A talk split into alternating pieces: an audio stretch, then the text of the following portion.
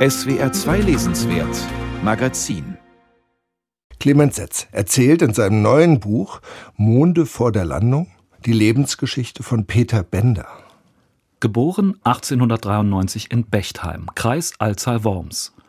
Laut Dorfunterlagen am 29. Mai, allerdings später von ihm selbst auf den 30. geändert. Hier wächst das Kind auf unter der Schirmherrschaft der Weinhänge, mit Sonne zwischen den wellig gekämmten Hügeln, mit Trauben im Schuh, im Bett, überall und dem rötlichen Geruch der alten Ziegelei. Ein Kirchturm saugt einen Vogelschwarm aus dem Himmel. Peter Bender gab es wirklich. Es war ein schräger Vogel. Im Ersten Weltkrieg war er Pilot, wurde dann Mitglied des kommunistischen Arbeiter- und Soldatenrates der Stadt Worms, den es nach dem Ende der Monarchie kurz gab. Er war überzeugter Utopist. Das heißt, er glaubte fest, die Menschheit könnte irgendwann in einer Art Paradies leben. Das ging recht weit. Er forderte ein festes Einkommen für Hausfrauen, er lebte polyamoröse Beziehungen, naja, er hatte ziemlich wilde Affären. Mit der Ausarbeitung seiner Theorien war kein Geld zu verdienen, stattdessen brachten sie ihn mehrfach in Nervenheilanstalten und Gefängnisse. Er war esoterisch umtriebig, zunächst als Astrologe. Das Geld verdiente in Wirklichkeit seine Frau Charlotte als Maklerin und Sprachlehrerin und in anderen Berufen. Sie war allerdings Jüdin und im Dritten Reich brach die bürgerliche Existenz zusammen. Peter Bender versuchte sich in Anbiederung an die neuen Machthaber und im Schreiben von Bettelbriefen und wollte damit noch eine Überfahrt in die USA herausschinden. Aber daraus wurde nichts. Er starb im KZ Mauthausen und kurz darauf wurde auch seine Frau verhaftet, die sich versteckt hatte. Sie wurde in Auschwitz ermordet. Aus dieser Biografie hat Clemens Setz einen Roman gemacht. Aber was bespricht man, wenn man dieses Buch dann bespricht? Wirklich den Roman oder doch eher die Biografie des Helden? Clemens Setz stellt das Weltbild von Peter Bender in den Mittelpunkt. Das ist ziemlich krude. Peter Bender glaubt, dass die Erde eine Kugel ist, in der wir leben. Ja, Sie haben richtig gehört, in der wir leben. Die Erde hat danach 12.000 Kilometer Durchmesser, wie in echt, aber sie ist hohl wie ein Ei. In der Mitte schweben ein Feuerball und ein paar Leuchtkörper als Sterne. Was wir als Himmel bezeichnen über uns, das ist das Wasser des Pazifiks. Die Hohlwelt- oder Innenwelttheorie hat sich eine Koresh-Sekte vor mehr als 100 Jahren in Amerika ausgedacht. Sie ist wenig belastbar und nicht sehr verbreitet. Peter Bender störte sich nicht daran, dass er als Pilot einen recht guten Blick auf die Erdkrümmung hatte.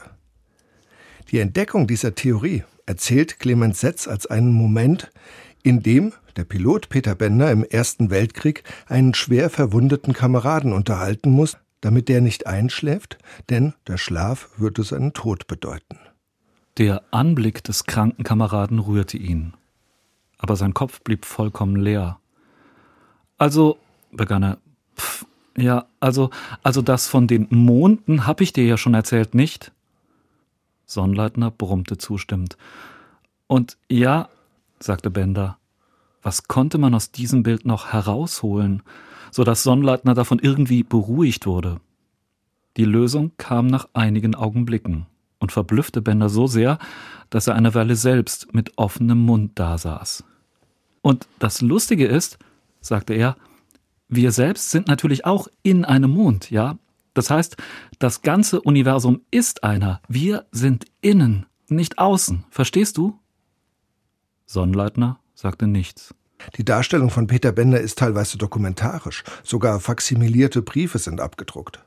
Sprachbilder, die den Lyriker verraten, wie die aus dem Himmel gesaugten Vogelschwärme, sind seltene Inseln im Buch. Es dominieren realistisch personal erzählte Szenen, fast chronikhaft erzählt und immer wieder die Annäherungen an die krude Gedankenwelt. Man spürt, Setz war fasziniert von diesem Helden. Er hat viel recherchiert, das Thema war ihm wichtig, sein Herz schlägt für Nerds, wie er beim Büchnerpreis ausgeführt hat. Und da sind die 20er Jahre eine Fundgrube. Es waren viele schräge Vögel unterwegs. Vor ein paar Jahren gab es gleich mehrere Bücher über August Engelhardt, der glaubte, man müsste zur endgültigen Rettung der Menschheit nur genug Kokosnussplantagen anlegen. Es gibt für diese Sorte pseudoreligiös erweckter Männer den Begriff der Inflationsheiligen. Kann man googeln, ist wirklich interessant. Die Inflation ist dabei wichtig, denn kurz nach dem Ende der Kaiserzeit ging mit dem Glauben an die Wirklichkeit des Geldes wirklich viel verloren. Das Geld lag unbelebt da. aber zugleich würmelte und vibrierte in ihm die Welt ringsum. Ja, der gesamte Wirtschaftsraum krümmte sich in ihm sozusagen unter Schmerzen. Es war seine Empfangsantenne. Wenn man dicht daneben stand, konnte man die Geldbündel sogar rauschen hören. Der Wert floss aus ihnen. Dieser verloren gehende Wert des Geldes wird durch den Glauben an alles Mögliche ersetzt. Peter Bender ist vergleichsweise harmlos. Er baut sich mit der Hohlwelttheorie eine Welt im Glas. Und er weiß nicht, ob sie für Geborgenheit oder Gefangenschaft steht. Eines Abends stülpt Bender ein Trinkglas über eine Spinne, die er neben seiner Schlafstätte auf dem Boden entdeckt hat.